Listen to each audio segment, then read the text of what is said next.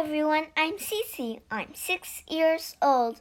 Welcome to the wonderful world of reading. In this, I can read Silly Sara.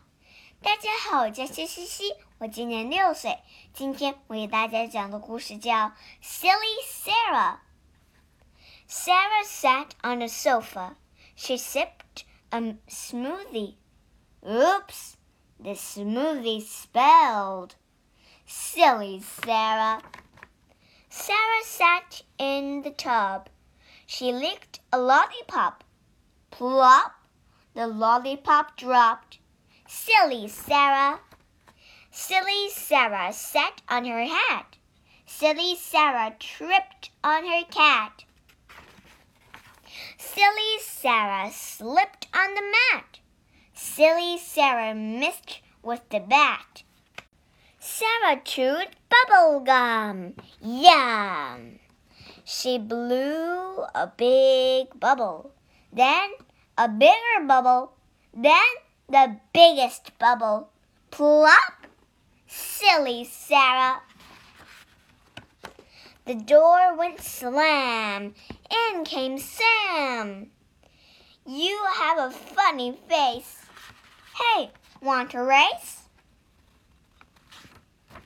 Sam and Sara scooted fast. Sara was first.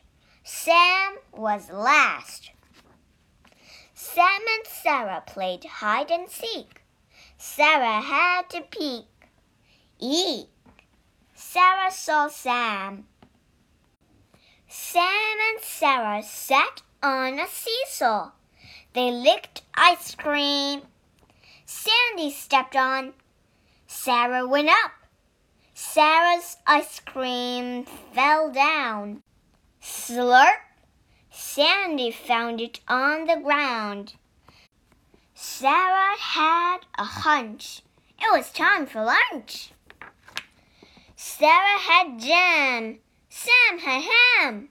Which? Sara and Sam had a jam ham sandwich. Sam gobbled up his jam ham sandwich. I am Super Sam, he said. Now you have a funny face, said Sara. Don't be silly, Sara. Okay, she said. I am not silly, Sara.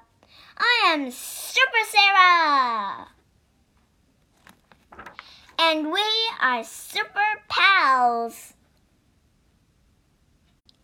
在这个故事里，我们学两个单词。第一个单词 spell，s p i l l，spell，流出、洒漏。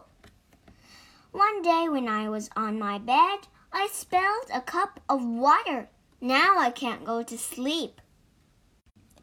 第二个单词 hunch。H U N C H hunch 预